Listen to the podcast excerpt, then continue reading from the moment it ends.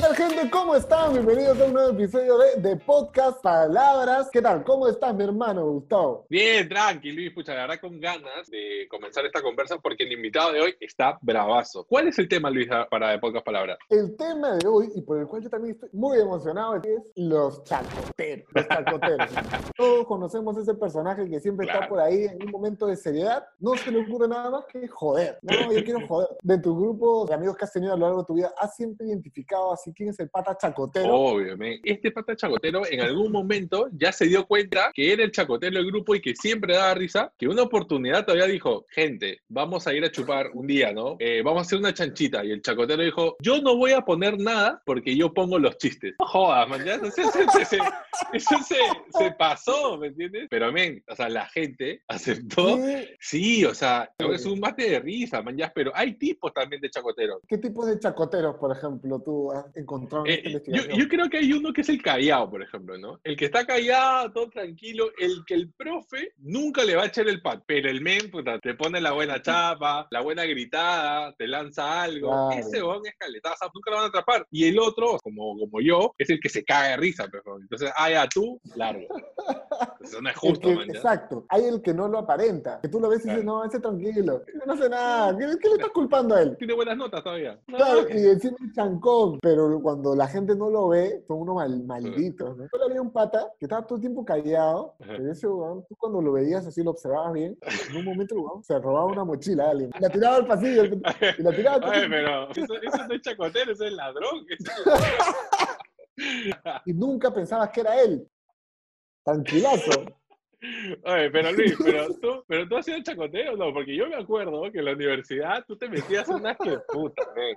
O sea, yo nunca me voy a olvidar la que hiciste, la del chavo en una clase de, de matemáticas, me acuerdo con Atoche, que era un profe vagazo, y sí, o sea, lo digo, eres un profe vago, no enseñaste nada, y para colmo jalaste un montón de gente, ¿eh? pero bueno, eso ya son son cosas del pasado. Pero men, dijiste, profesor, voy a hacer una observación, y te paraste y comenzaste a... Puta. ¿Qué momento se te ocurrió eso? O, o sea, ¿qué, qué Hermano, valentía que- tuviste? Creo que algo me hizo, algo hizo, algo hizo que me descuadró y que dije, no, Ajá. le tengo que hacer una joda a este profe. Ajá. Y ya, vi el momento y pum, lo metí, pero, pero luego me jaló, man, me jaló, o sea, que yo soy la víctima en esto.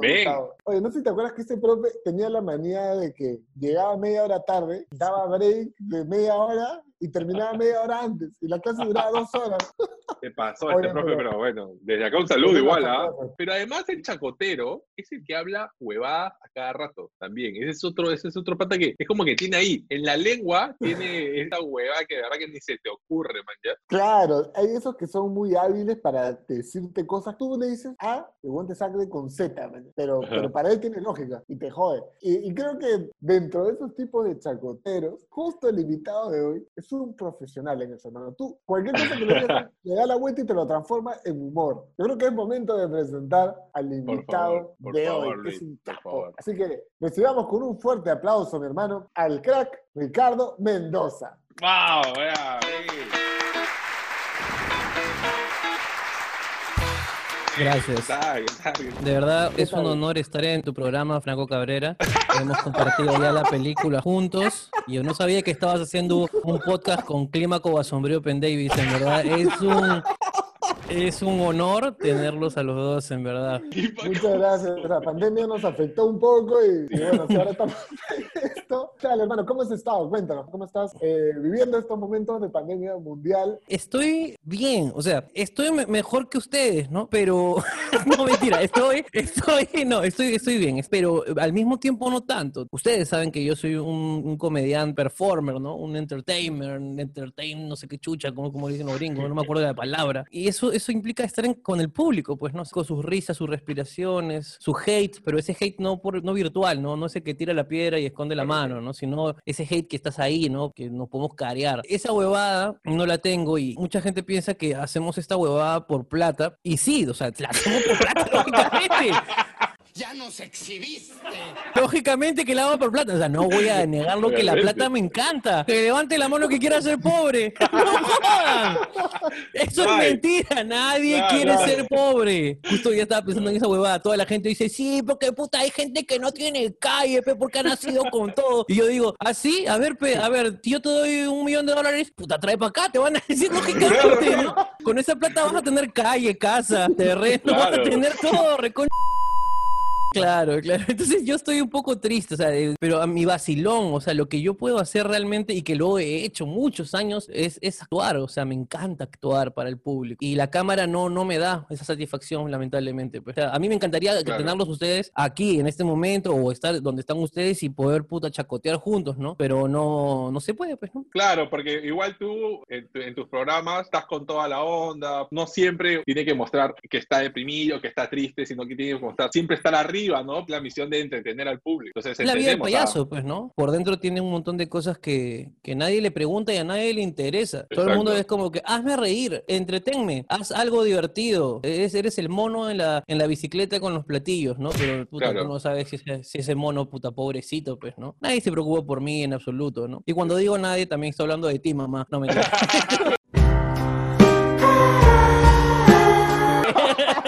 Ya, No, mentira, mentira. lo que sea, ya. ¿Tú- ¿Y tú crees que el fuerte del éxito que fue hablando huevadas fue esto de, de estar con, con tu público en vivo? ¿O crees que es otro el fuerte de hablando huevadas? Escúchame, hablando huevadas, es la sumatoria de una recatafila de sucesos bien pensados. No es gratis. Y te lo puedo decir ahora y lo puedo revelar aquí en primicia. Claro. Jamás fue gratis. Yo venía ya de años de tener un éxito en el stand-up comedy. Yo ya llenaba teatros. O sea, yo me llenaba pues el Melitón Carvajal, me llenaba el, el Fénix en Arequipa. O sea, yo hacía shows y ya venía viviendo de la comedia seis años o siete años por lo menos. Y no viviendo tranquilo, ah, viviendo bien, ah, te voy a ser sincero. Como decía en uno de mis chistes, yo podía entrar a una bodega y comprar sin preguntar el precio.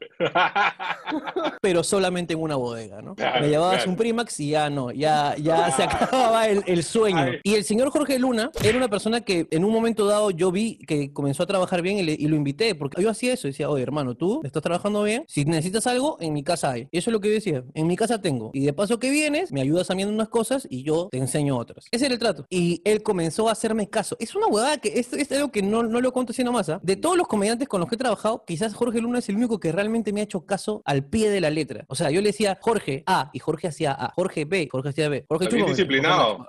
Chupa. Así es. ¡Diablos, señorita! Ah, mentira, mentira, pero, pero sí, o sea, era muy, o sea, no, no sé si disciplinada es la palabra, pero la palabra es inteligente, porque lógicamente, si ves que el otro, que trabaja en lo mismo que tú, le está yendo bien, automáticamente lo que tienes que hacer es imitarlo, pues, ¿no? Entonces a Jorge le comienza a ir bien. Jorge comienza también a llenar teatros y a irle bien, entonces en un momento dado nosotros nos damos cuenta que nuestra fórmula para poder llenar teatros se nos estaba acabando. ¿Cuál era la fórmula? Subir los videos del stand-up comedy al internet, pero el stand-up comedy no es tan rápido de hacer. Yo me demoro por lo menos Un unos seis meses, un año a veces en tener una hora de material. Y eso la gente dirá, puta, ¿tanto te demoras? Sí, tanto te demoras porque es prueba y error, es escribir y botar un chiste completito. Si tienes 10 minutos de material, no sirve ni pinga. Tienes que botarlo y comenzar de nuevo hasta que comienza a funcionar, a funcionar. Hay un documental enterito de Jerry Seinfeld que se llama El Comediante. Que, que es un documental donde él bota su texto y comienza de cero y comienza teniendo un minuto. Sube un minuto y se baja, sube tres minutos y se baja y así durante un año hasta tener otro material nuevo. Y. Jerry Seinfeld es uno de los comediantes más millonarios y más importantes de nuestra generación. Entonces, te demorabas un año de trabajar, en cinco minutos la gente se lo comía y lo que tú ponías en internet ya no podías contarlo en el show porque es un chiste repetido. pues. ¿Y quién va a escuchar un chiste repetido? Nadie. Ay, claro. Entonces, yo veo el Nadie Sabe Nada, que es un programa Mm. Sí, con sí. el cual tenemos una suerte de amistad ahora. Justo en el momento en el que yo decido descansar, digo, dar un paso atrás para poder tomar impulso, pues otra vez, ¿no? Y Jorge decide hacer lo mismo. Y yo veo en el, en el Nadie Sabe Nada, veo una similitud. Veo comediantes que les va bien, que son Berto Romero y Buenafuente, que son comediantes ya consagrados en España. Y veo que están en un público, el programa que ellos graban es un programa de radio que se graba con público en vivo y que improvisan huevada y media. O sea, los jóvenes hablan, hablan, hablan, hablan. Y dije, esto es, probémoslo, ¿no? O sea, probemos si, a ver si funciona entre tú y yo. Y funcionó. Yo creo que fue una apuesta que estaba casi a ganador, pues, ¿no? En mi parecer. Una de las consultas que queríamos hacer es cómo tú sientes, Ricardo, que ha cambiado tu vida a partir de Hablando Huevadas, de ese, de ese programa que, como tú dices, lo hiciste porque tenías un objetivo de llenar los shows. Finalmente, la vida te paró muchísimas otras cosas. ¿Cómo sientes tú que cambió tu vida a partir de ahí? Yo creo que las cosas iban creciendo a un ritmo que me gustaba cuando hacía stand-up comedy. O sea, era bacán, era bonito, vivía bien. Pero luego, hablando huevadas, revolucionó el tiempo de crecimiento, ¿no? Y eso tiene pros y contras. Es bacán porque, pucha, entra más plata, pues, ¿no?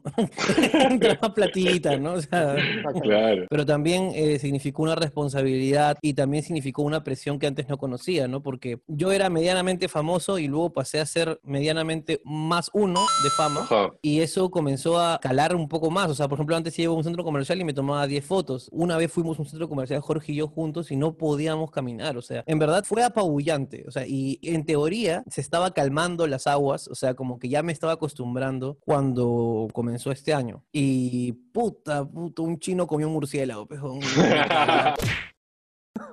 Y ahora, ahora es otro reto, pues, ¿no? Un, un reto completamente distinto, ¿no? Ricardo, y todos ya sabemos lo que generó hablando huevadas con Jorge, pero en un principio, está hablando huevadas, la primera propuesta era con Hop, ¿no? Con Hop Sí. Mancilla. ¿Tú crees que hubiera tenido la misma repercusión o crees que hay algo con Jorge que... No, no lo sé porque sería comparar pues papas con dinosaurios, Ajá. literalmente. Son químicas distintas. O sea, yo tengo una química con Hop, puta, increíble. Antes vivíamos juntos en esa época, pero ahora, por ejemplo, hablo con Hop y, basta cinco o seis palabras y comenzamos a, a soltar chistes y yo lo conozco a Hop, puta, como la palma de mi mano, sé por dónde va, sé por dónde... Y él me conoce a mí. Entonces, hubieron dos shows maravillosos que yo hice con Hop que se llamaron Tradiciones Peruchas y El Peor Show, así se llamaban.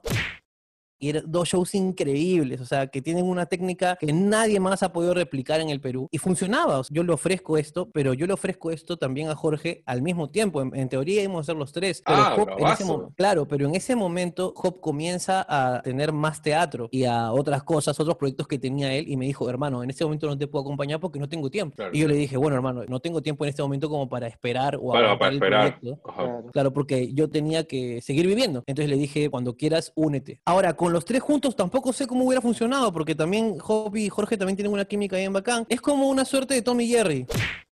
Tom y Jerry es este código binario, ¿no? Es que no existe Tom sin Jerry, no existe Jerry sin Claro, Tom, claro. que se corretean y se persiguen, pero al mismo tiempo el ratón jamás se va a ir del costado del gato y el gato jamás se va a ir del costado del Claro, ratón, ¿no? claro. Claro, también podemos Eh, probar, hablando huevadas y de podcast palabras también, o sea, podemos probar a ver qué, qué química sale, ¿no? Y Claro, claro, no, pero date cuenta que hay, hay, hay comidas de mierda, ¿no? También.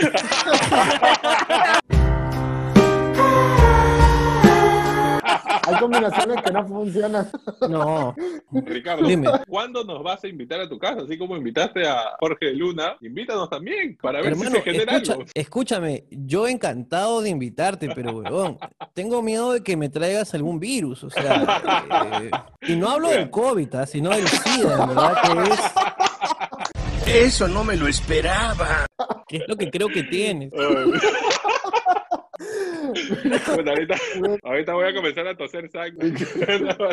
Puta, que cague de risa. Es que tú sabes que eso es verdad. Eso siempre lo- nos reímos con Jorge eso. Cuando estábamos saliendo del Perú, comenzaba la- el tema del COVID. ¿ya? Y aunque la gente no lo crea, en verdad no era tanta la psicosis del COVID. Nosotros llegamos a Japón y la gente estaba como las huevas. Es más, lo- había unos carteles en Japón que decían: el COVID no es de Japón, es de China. Tranquilos. Ah, ¿sí? No Te lo juro, eso ah, en, el, en el aeropuerto, porque lógicamente ellos no querían perder el- la Olimpiada. Pues. Una cagada. Claro, claro, claro. No, nosotros hemos vivido el virus cuatro veces, uno en cada país. O sea, y cuando llegué a Perú, yo ya había visto el virus antes. ¿De dónde te vienes a Perú? ¿Desde Y qué país? Habíamos, habíamos hecho Japón, Italia, España. O sea, ahí, en el, en Ahí, el saborcito claro. del Sí. virus. Cuando llegábamos, eh, todo Bien, bien. todo O sea, tranquilo, como que todo tranquilo, no pasa nada. Y, y me acuerdo que en, en cinco minutos se jodía todo. Era como que ¡pac! y ¡pac! se jodía todo. Entonces, cuando recién nos fuimos, me acuerdo que nos subimos al avión, estábamos pues sentados todos calladitos, y de repente había alguien que decía, y nosotros, listo, nos morimos todos, así, y comenzamos a gritar, a gritar, nos morimos Ah, todos. Despídanse de sus seres queridos. Y gritábamos, gritábamos y, y la gente nos miraba feazos, ¿ves, no? O alguien estornudaba. La irresponsabilidad máxima. Mis hijos me van a extrañar. Y, y y gritábamos con todo. El día más crítico fue cuando realmente en España, y no fue como acá que dijeron, gente, se cierra todo el lunes. No, allá, fue, allá Claro. fue en España, se cierra todo. ¿Cuándo? Se cierra todo. ¿Qué voy a decir que se cierra todo? Yo quería entrar a comprar unas cositas para mi mamá. Nada, solamente alcancé a comprar unas zapatillas para mi novia, que mi novia se muere por las zapatillas gigantes. Si tú ves, por ejemplo, los videoclips de Ariana Grande, así, usó unas zapatillas que, ti- que tienen como las plataformas de la Chola Chabuca. O sea, Ariana Grande vio a Ernesto Pimentel y dijo, I want it. I need it. I need it. I need that fucking shoe, dijo. Entonces ella hace un tiempo se mandó a comprar en el Black Friday los zapatos que usa Ariana Grande, los, los que usa ella. Era como que traer uno en la maleta de un pata, traer otro en la maleta de otro pata y decirle, "Pa, escúchame, te comes esta huevada y la cagas aquí en Perú. Una huevada así. Fue todo un trámite traerles, pero se lo merecía. Ella nunca pide ni pinga y yo dije, puta, Claro. ya, ella quiere zapatillas y se las compro, ¿no? Y luego me sale cuando vamos a ir, me dice, tú sabes que la competencia de Naked Wolf, que así se llaman las zapatillas, están en Europa y se llaman New Rock. Y yo le dije, ok, New Rock, mira, qué interesante. Le dije, sí, me quiero comprar unas. Ya averigüé dónde las venden en España. Entonces fuimos a comprar el último día que nos quedaba y efectivamente son la competencia pues directa de Naked Wolf porque hacen unas zapatillas de motociclista, así de cuero puro, pero enormes, pues. O sea, esa huevada la usa Belcebú, pues, ¿ya? Se ve, se ven demoníacas, pues. Es- y llegamos a una tienda demoníaca. Escúchame, es que no sabes la cosa más. O sea, vendían cadenas, vendían pantalones de cuero, vendían ¿Qué ropa rasgada, eh, púas. Y nos atiende una señora argentina que vive en España. Era la novia de Fonsi. O sea, era así en cuero, con el pelo rojo y las manos esqueléticas, así que eh, blancas. Y y te, va- te vas a comprar estas cosas, son buenas, son de buena calidad. Y luego adentro, puta, vino un huevón que parecía Carlos Vallarta, pero eh, motociclista. ya, ya, encuerado. Ya En en cue- cuero, con unas botas, puta, tenían unas huevas que salían como unas aletas así. Ajá. Y había un pelado que tenía los ojos pintados de negro, que Ah, era súper taquito y que también tenía unos, unos botones y, y eran las personas más buenas que he conocido en mi vida.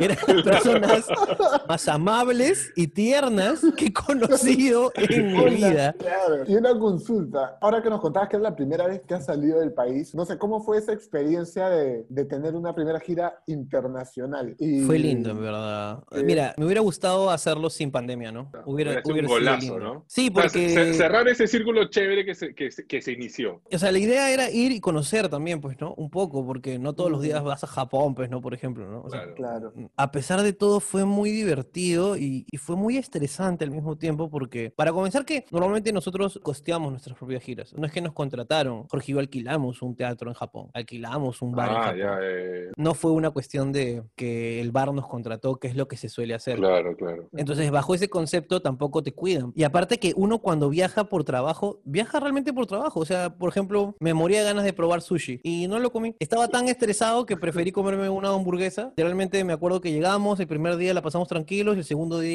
viajamos seis horas para el primer show, luego salimos de ese show, viajamos cinco horas para otro, luego viajamos cinco horas para llegar al otro hotel. Estuve así hasta que llegó el último show y después llegamos a Tokio y tuvimos un par de días para descansar, fuimos a Disney, pero en un par de días no haces nada del mara- de lo Claro, grande claro. maravilloso que es lo que estás. Y de ahí salir otra vez para viajar a, a Italia y en Italia llegamos y todo, todo cerrado. No conocimos nada, literalmente, solamente fuimos al bar, llovió como mierda, entonces puta, fue una cagada.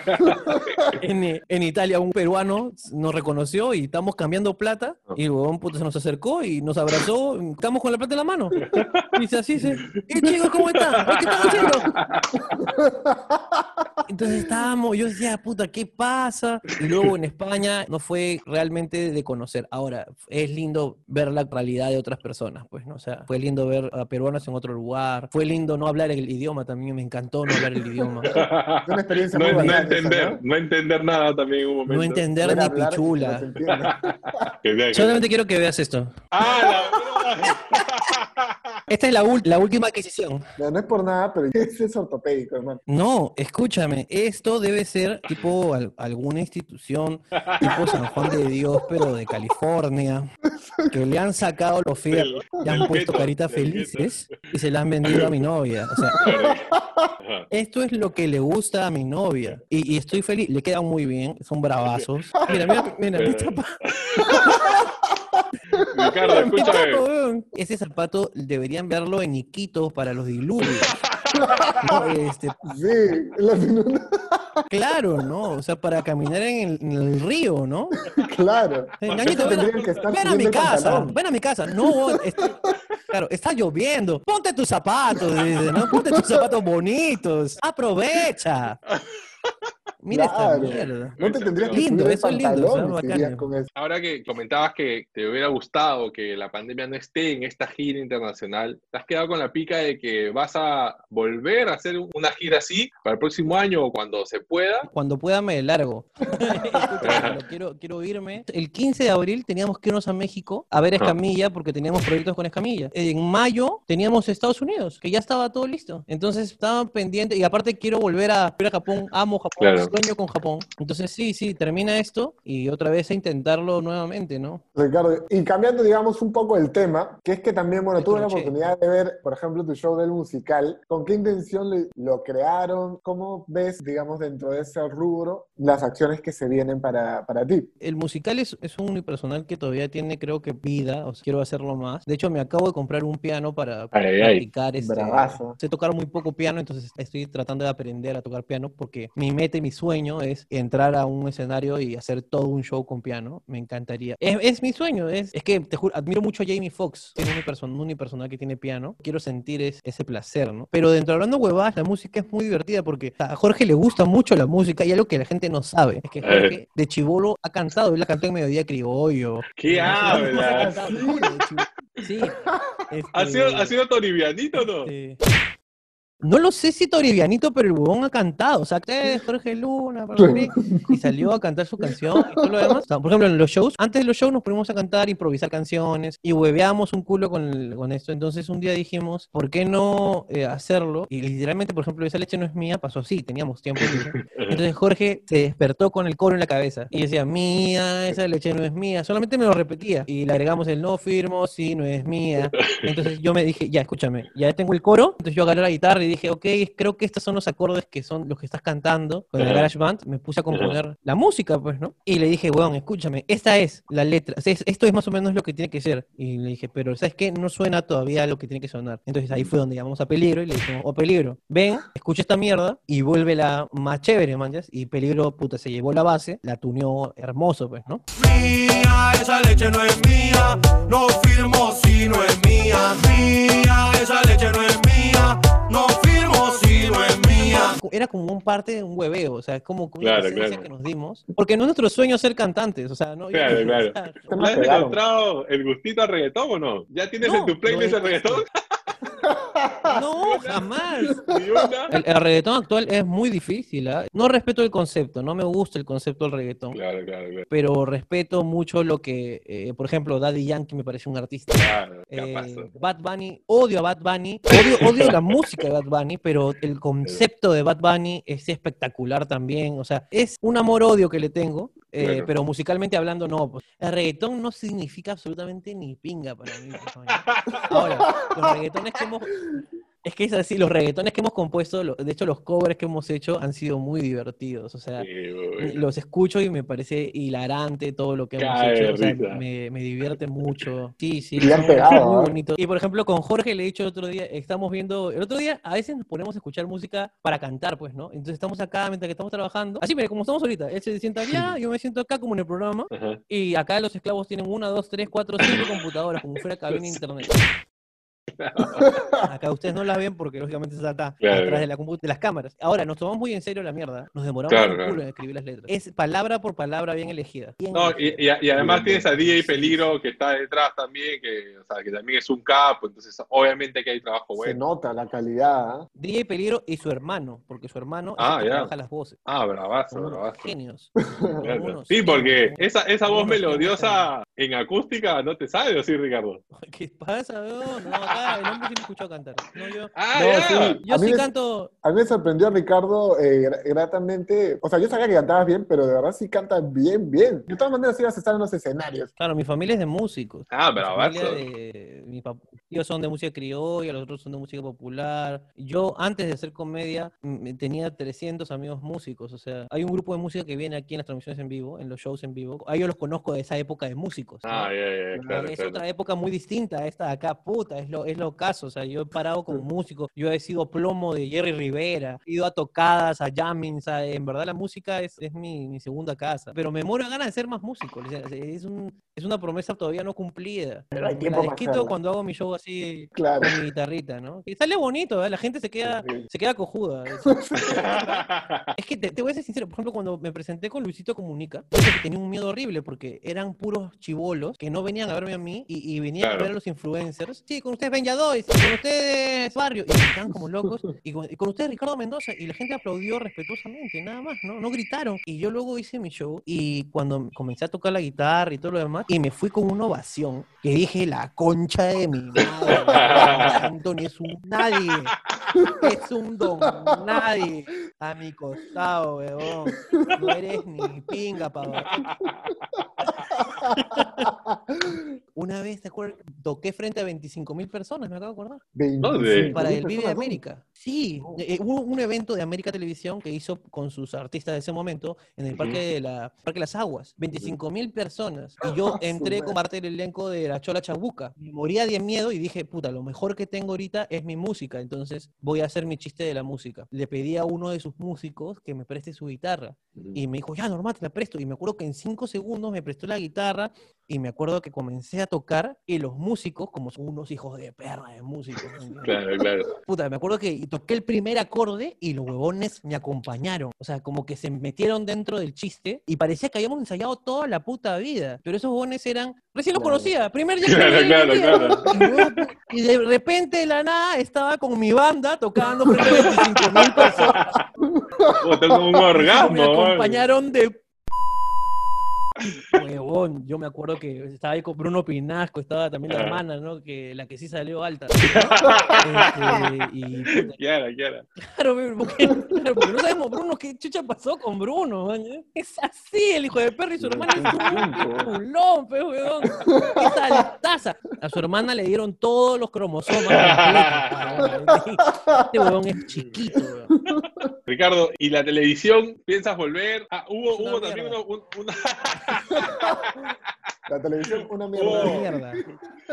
así, a cejas, a cejas. Punto. Nada, ya fue, ya, ya fue Eh, eso. la odio, la odio, la detesto. La de- Sí. fue. Tu- tuviste un acercamiento con hablando huevadas Escúchame. también, ¿no? Una, una casa televisora se nos acercó a preguntarnos si nos interesaba. Y nosotros le dijimos, primero que posiblemente no lo puedas pagar. Claro. posiblemente te va a costar muy caro. No, es una Y segundo, que posiblemente no te va a gustar lo que digamos. Claro. Porque si alguien de tu canal la caga y a mí me da ganas de joderlo, lo voy a joder y me voy a- yo no me voy a casar contigo. Yo no me voy a casar contigo. Claro. Y al final no, no se concretó nada. ¿no? Que en verdad, aunque no, lo, aunque no lo crean, la televisión no paga bien. No paga Claro. bien. No te deja crecer. Te- no te deja crecer limita. tú mismo, Claro, no puedes hacer otras cosas. Claro. no puedes decir nada que, que no les parezca a ellos. Cuando yo trabajaba en tele me di cuenta que más plata y más satisfacción me daba ganar la fuera. O sea, yo me acuerdo que trabajaba en Carlos Álvarez y hacía mis shows en, no sé, pues en un teatro y me acuerdo que yo a fin de mes cobraba lo que cobraba por un show que llenaba en el teatro. Entonces Claro. decía, ok, si gano X por estar en el, en el canal una semana y gano 5X haciendo lo que me gusta, ¿para qué No es chucha difícil. estoy yendo al canal? Claro. Es difícil. Además, la exposición que te da la tele ya no es la misma, creo que antes, por ejemplo, si traducimos hablando huevadas o con las vistas, incluso tus videos, tus monólogos de stand tienen más rating que varios programas de televisión. Tú sabes que los de canto andino me odian. Pero, este, una experiencia muy grata trabajar con Carlos, con Fernando, Claro. con la Chola. Eh, o sea, son personas muy maravillosas con las que yo respeto, quiero y, y admiro. Me han enseñado muchísimas cosas. Y- La televisión solamente fu- funciona si es que te cachas a alguien. pues, ¿no? Si televisión te cachas a alguien. Si yo hubiera ido y me hubiera cachado a Cristian Domínguez, eso me hubiera dado efectivo. Ahí Pero no has no- conocí a Cristian a, a tiempo. Claro. Si no hace rato. O sea, hubieras tenido tu boda simbólica. Hay gente, mucha gente de la tele que tú crees que cachan. No cachan, huevón. Pero, pero viven juntos, comen juntos Habla. y hacen como que cachan, pero no cachan, huevón. Solamente Ricardo, ¿y la actuación? Eso sí, todavía queda me gusta la pendiente. actuación, pero ya no me interesa mucho, más que para proyectos que realmente me parezcan interesantes. Por ejemplo, estamos viendo la forma de hacer una película, no de Hablando Huevadas, pero sí de Hablando Huevadas Corporation. Ah. Que estamos este, escribiendo nosotros, protagonizándola nosotros. O sea, tener esa experiencia, por ejemplo, para poder actuarla nosotros y, y grabarla y dirigirla como, bravazo. no sé, como Adam Sandler o, o, o. Eddie Murphy. claro. Y es más, queremos no hacerla en el cine. O sea, queremos literalmente lanzarla Digital por o plataforma streaming. digital para hackear Claro, el cine. Claro, hacer funciones paja, de ¿eh? cine sin el cine. Qué paja, qué paja. Ricardo. ¿eh? Oye, no- nos, has, nos, has- nos has Claro, soltado varias por ejemplo- primicias, ¿ah, Ricardo? Sí, ah, bien, bien, La verdad bien. que te agradecemos mucho. Son, son calientitas. son calientitas, son calientitas. Como sus respectivas madres. ¿Acaso no lo viste venir? Una consulta, digamos, como para englobar también que hemos venido hablando, ¿no? De que, por ejemplo, tú amas mucho el stand-up, el escenario es lo tuyo. Si bien cuando sucedió todo este éxito abrumador de Hablando Huevadas, como que lo dejaste un poco, tú, de hecho, tienes dentro de tus planes, fuera de la pandemia cuando termine, regresar al formato de stand-up como con algún unipersonal. Sí, claro. No puedo vivir sin stand-up, yo. Es mi droga. Yo hice un local que se llamaba Noventero. Mi idea era comenzar a probar material en el Claro. local para poder hacer mi nuevo unipersonal. Lamentablemente la pandemia hizo que el local lo cierre. Eh, pero sí, cuando termine esto, mi idea es otra vez retomar ese plan. Quiero Genial. volver a hacerlo. Es más, siempre con Jorge discutimos que el día que se acaba hablando huevadas, lo hablamos bastante, de hecho, o sea, hablamos mucho de ese tema. Hablamos de cuándo se va a acabar. No porque queramos que se acabe ni porque estamos peleando, Claro. nada por el estilo. Yo con Jorge nunca me he peleado. Pero lo hablamos ¿por qué? Porque stand-up comedy nos gusta tanto que ya queremos que esto pase a ser como una suerte de etapa y dar paso a la siguiente, pues, ¿no? Entonces le decimos, hay que hacer esta mierda y hay que reventar cabezas. Y el día que acabe, vamos a acabar, ¿sabes cómo? Dos días seguidos llenando el Estadio Nacional. Un día tú, Ay, ay, carajo. eso, Ay, es, carajo. eso es lo que quiero. Quiero llenar el Estadio Qué Nacional ¿eh? Como Kevin Hart Ajá. eh, y verlo. claro. Ya, ya logramos la primera, que fue el parque, el parque de la exposición. Hay poquísimos comediantes que lo han logrado y Bravazo. Genial, la verdad que Ricardo quería agradecerte por todo tu tiempo, ¿verdad? La buena onda. Puta, Por nosotros hablaríamos horas y horas, la verdad que la conversa todo de bravazo. Y nada, la verdad que mandarte las mejores vibras desde, desde acá para todos los planes que tienes que nos has comentado. La verdad, agradecerte nuevamente por las primicias que nos has dado y esperemos que, que llenes el Nacional y nosotros ahí estaremos como espectadores, ¿verdad? Te agradezco y te quiero despedir con un fuerte aplauso, por favor. Gracias, Ricardo Mendoza. Muchas gracias, de verdad, Ricardo. No, gracias, de verdad. Espero, espero que si el Nacional se llena, de verdad que ustedes vayan verdad, No, fila de arriba, a la, a la que, a donde no los pueda. No, mentira, mentira. Porque Cuídense, si ha no, sido- ha sido- Ricardo, ¿te ha Ha acuerdas? sido un placer. Y sigan adelante, chicos, sigan adelante que algún día de verdad este, pues van a poder regresar a la universidad y dedicarse a lo que es, es lo que estoy esperando. Gracias, mucho. Gracias, chao, Ricardo. Nos vemos, chao.